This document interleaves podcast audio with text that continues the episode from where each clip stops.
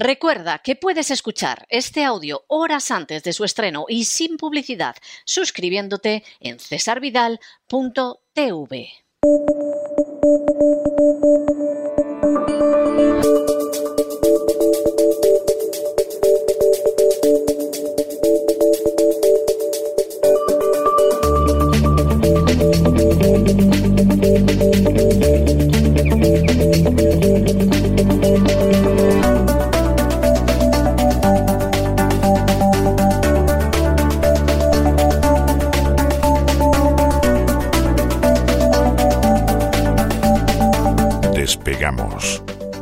Lorenzo Ramírez.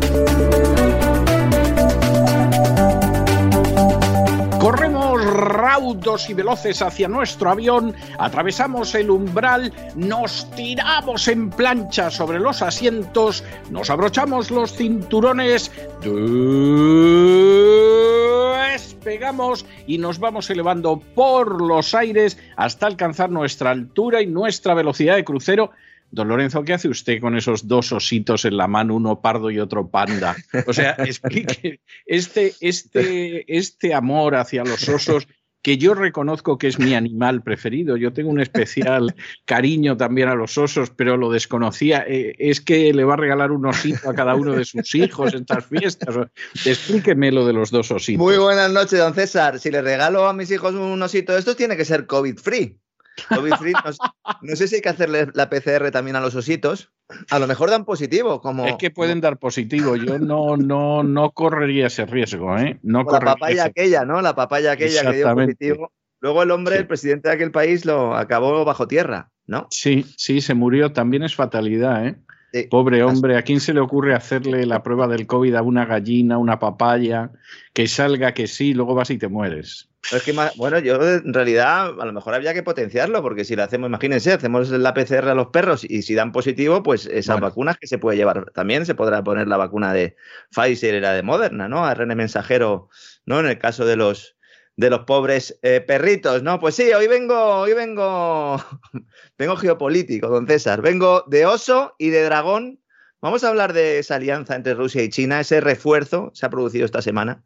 Es tremendo lo de la desinformación de los medios de comunicación. Yo hay veces que se me plantea un tema, digo, voy a hablar de esto en el gran reseteo y luego pienso, digo, no, porque esto hay mucha información y en realidad la gente tiene acceso por las vías comunes a esta información, entonces no merece la pena entrar aquí. Y luego me pongo a ver lo que se ha publicado y me da vergüenza ajena, ¿no? la vanguardia. China y Rusia se unen contra Joe Biden. ¿Qué le parece el enfoque? China y Rusia se unen contra Joe. Eso dice la, lo de la vanguardia lo de la vanguardia es algo para romper a llorar. ¿eh? Mire que la vanguardia, yo sé que muchos de los que lo oigan ahora y que tengan menos de 40 años no se lo creerán, pero hubo una época en que la vanguardia era un periódico serio. ¿eh? Y además era uno de los periódicos más serios que se hacían en España. Yo sé que eso lees la vanguardia desde hace décadas y anda que me está usted engañando aprovechándose de mi espíritu navideño. No, no. Hubo una época en que la vanguardia, que por cierto se llamaba la vanguardia española Sí, cierto, luego ya lo ¿eh? de Española. Mm. Era, era un periódico serio, pero luego el Alcayata se rindió. Bueno, la gente, para los que no lo sepan, nota a pie de página, el Alcayata es el conde de Godó, que le llamaban el Alcayata porque tenía un problema de cuello y entonces iba con la cabeza totalmente inclinada sobre el pecho, ¿no? entonces, como tenía así el, cuerpo doblado, el torso doblado, le llamaban el alcayata, por, por mal nombre, por mal nombre. Bueno, a veces está diciendo China y Rusia contra el mundo, que también contra ese, el mundo. No está, ese no está mal. ese me ha gustado más, ¿eh? Anda que la ABC también.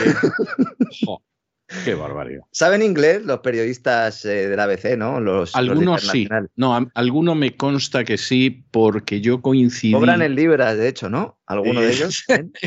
Eso ya no me atrevo a decirlo, pero sí me consta que alguno sabe inglés, porque cuando Barack Obama llegó a la, a la presidencia, y ni lo tempore, ¿eh? parece que fue ayer, pero hace un montón de años, la Embajada de Estados Unidos convocó a una serie de personas porque Obama iba a dictar una conferencia sobre el mundo árabe. ¿eh? Luego eso quedó totalmente en agua de borrajas, pero bueno, entonces nos invitaron a varios periodistas, eh, había varios además que eran árabes, y entre los periodistas estaba yo y había otro de la ABC. Y entonces en la Embajada Americana de pronto descubren que eh, no tienen traductor al español. Entonces, claro, algunos de los periodistas que había ahí de distintos medios españoles, pues estaban como un camello en la ópera, totalmente perdidos. Pero el del ABC, para que se notara que sabía inglés, por si alguien lo dudaba, decía, pues se escucha en inglés. Si hemos venido a la embajada americana es para escucharlo en inglés. Yo me quedo. No bueno, al final consiguieron alguna traducción para algunos de los que estaban allí, incluido el del país, y que no sabían inglés, a pesar de que se dedicaban a internacional. Y en entonces, pues, pues así quedó la cosa. Pero quedó muy claro que el de, el ABC, el de ABC sabía inglés y además despreciaba olímpica y aristocráticamente a los que no sabían inglés. bueno, pues de esos que dices, pero ¿qué hago yo aquí con las cosas tan importantes que se pueden hacer a estas horas de la mañana? En fin. Bueno, nosotros fue, divertido. Sabemos inglés, usted ruso también. Tampoco hace falta saber muchos idiomas para saber lo que está ocurriendo en el mundo. Mañana vamos a hablar de esa alianza ruso-china. Vamos a hablar de esa reunión que mantuvo eh, Vladimir Putin con Xi Jinping ¿no? esta semana. Una reunión por videoconferencia que viene en un momento eh, muy especial, eh, cuando suenan esos tambores de guerra en Ucrania. Dedicamos un programa a Ucrania, pero mañana vamos a, hablar un poco de esa última hora en Ucrania y sobre todo vamos a enmarcar un poco cuál es la estrategia chino-rusa para luchar contra esas injerencias de la OTAN, que no olvidemos que se están produciendo, que en el año, primer año de Joe Biden, el primer año eh, DC, después del COVID, ¿no? Eh, podríamos denominarlo, pues ha sido un año en el que, bueno, pues las injerencias han sido notables, especialmente en la frontera tanto de China como de Rusia, ¿no? Vamos a, hablar del plan que tiene China en todo esto, porque parece que es secundario en, todo el tema de la Europa del Este, pero no, no lo es en absoluto.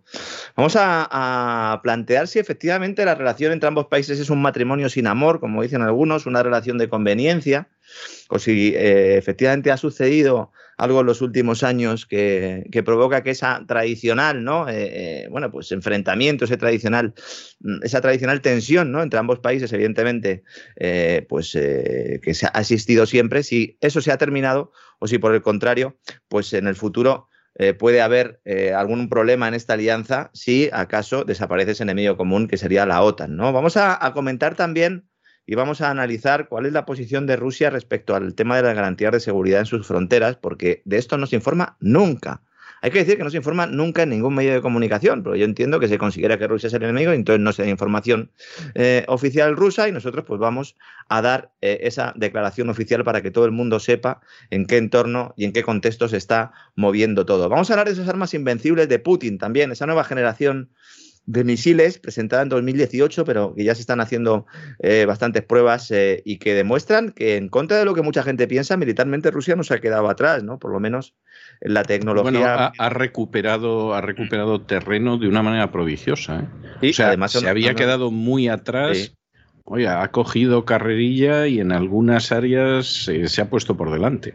Sí, sí, vamos a hablar precisamente de cuáles son esas áreas. Evidentemente también analizaremos esa guerra económica que mantiene pues el Occidente con Oriente, si queremos verlo así. También vamos a desvelar la verdad de los dólares realmente que tiene China y la deuda de Estados Unidos que realmente tiene China, que también hay mucha desinformación al respecto y comentaremos si realmente puede ser una herramienta en esta en esta guerra fría, en esta guerra fría 2.0, como le están llamando algunos. Vamos a entrar analizar la geopolítica del Ártico, que esto sí que es algo muy desconocido, de lo que prácticamente no se habla, lo que hay en juego en el Ártico, eh, con esas rutas árticas que se han abierto, con los deshielos en los últimos años, que van a provocar seguramente una revolución en Siberia. Siberia podrá pasar de ser un páramo eh, donde haga mucho frío a ser una de las redes principales del comercio internacional. Yo creo que la gente... Eso, ese es un viejo proyecto. Yo tengo que decir sinceramente que la política va avanzando en unas direcciones que yo tengo la sensación creciente de que buena parte del siglo XX fue un paréntesis.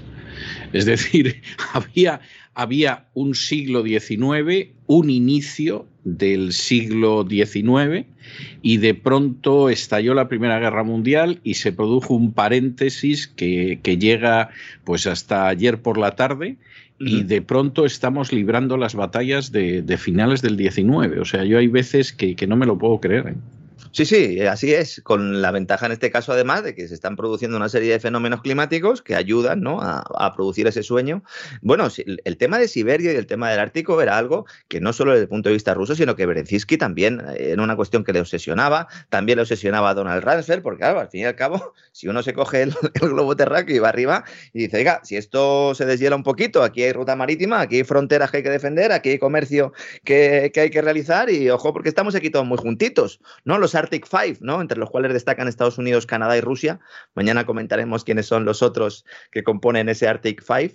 También vamos a, comentar cómo en el tema de los rompehielos y en toda la tecnología que se necesita para sacarle partido a esta nueva ruta del norte, pues Estados Unidos está muy atrás muy atrás, eh, tan atrás como que seguramente hasta finales de esta década no van a tener proyectos claros y bueno, pues le va a ganar la partida en este caso, no tanto China, sino Rusia, ¿no? Aunque China también tiene su ruta de la seda polar, de la cual también vamos a hablar maravilloso tema, muy bonito, la verdad, porque en el ámbito de la geopolítica todas estas cosas no se tocan. Bueno, yo creo que nos va a quedar un programa interesante. Vamos a intentar huir un poco de coronavirus y de pánicos pandémicos, ¿eh? que yo creo que nos vendrá bien, sobre todo después de los dos últimos programas que han sido muy intensos. Agradecer, como siempre, a todos nuestros queridos amigos eh, pues el apoyo que nos están dando, el apoyo que a buen seguro nos van a dar.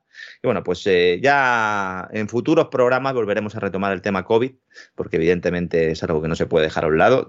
Sin COVID no se entiende lo que está ocurriendo en estos días, pero hay otra serie de temas que también son importantes, que seguramente dentro de unos años pues tengan mucho más peso de lo que pueda tener ahora el COVID y que bueno, pues nos, nos eh, tienen que servir para comprender cuáles son la política de alianzas, cuáles son las posiciones de cada uno y luego pues no hacer el ridículo cuando uno pues se enfrente a cualquier tema de esto de internacional, ¿no? Y ponga titulares como los que hemos leído antes o si no es periodista, se los crea, don César. Bueno, ayer yo estuve en una televisión de aquí del sur de la Florida y en un momento determinado eh, la persona que dirigía el programa y que me había citado, es una persona muy agradable, me dice, bueno, el, el principal opositor de Putin que está en prisión, digo, el principal opositor de Putin es el Partido Comunista Ruso. Y en las últimas elecciones legislativas, a pesar de que el partido de Putin sigue siendo el primero, los comunistas han avanzado. Y me miró con una cara que yo creía que de un momento a otro iba a decir, ah, es que Putin no es comunista. O sea, quiero decir, eh, no, es que hay gente... Mira, en relación a eso que está comentando usted, hay informes oficiales del gobierno ruso que eh, viendo la posibilidad de que el Partido Comunista pudiera tener aún más poder, ¿no? Y efectivamente en algún momento se puedan quitar a Putin, a Putin de en medio, había mensajes ya en, los cuales uno podía, pues de alguna manera, eh, darse cuenta de que ya se estaban eh, cubriendo en salud, ¿no? Como la peli esta de Stalin ha muerto, ¿no? Ya se estaban cubriendo y de no sea que al final echemos a Putin y, a ver a quién nos traen después. Y venga aquí el Partido Comunista. No, es que, es que, vamos a ver, es algo, es algo tremendo porque se da la circunstancia de que el Partido Comunista Ruso es muy fuerte. O sea, esta, esta es una cuestión que hay que tenerla en cuenta. Es un partido muy fuerte y además es un partido que en estos momentos, bueno, pues aunque apela a Lenin y todo este tipo de cosas, pero, pero en estos momentos no es un partido leninista, es un partido en el que se combina, por un lado, un elemento de carácter nacionalista, que ahí podría incluso coincidir con Putin, pero luego, en términos sociales, es una especie de socialdemocracia moderada. Con lo cual, con lo cual, pues es que verdaderamente están en una situación en la que si la gente se cansa en un momento determinado de Putin, de verdad que los comunistas pueden llegar al poder en Rusia. O sea, como sigan haciendo tonterías en la Casa Blanca, pueden esperarles días de, vino y rosas, ¿eh? Sobre todo de rosas. a lo mejor hasta se hacen amigos los nuevos presidentes. Eh, nunca, nunca sabes, nunca sabes, porque vete a saber lo que te puedes encontrar con esta gente, ¿no? Pero, pero verdaderamente es, eh, o sea, es que la gente no tiene ni idea de lo que pasa en Rusia. ¿eh? Y los medios de comunicación que te hablan de Navalny, pero vamos a ver si Navalny es un tipo al que le vota menos gente que a la bruja Lola. Y además es un tipo que este sí que es xenófobo, xenófobo, este habla de los extranjeros y los compara con las cucarachas y las ratas. Lo cual, evidentemente, en cualquier país medio civilizado es aunque se vacunen. Eh, aunque se vacunen, ¿no? Pero, pero quiero decir, o sea, es un personaje insignificante, es un personaje creado pues por, por determinados servicios de inteligencia que a veces no se caracterizan mucho por la inteligencia, pero bueno, en fin, de todo esto... por eso está en la cárcel, ¿no? Por eso, de, todo, de todo eso hablaremos este fin de semana, Dios mediante. Don Lorenzo, un abrazo muy fuerte y, y hasta este fin de semana. Hasta mañana, don César, un fuerte abrazo.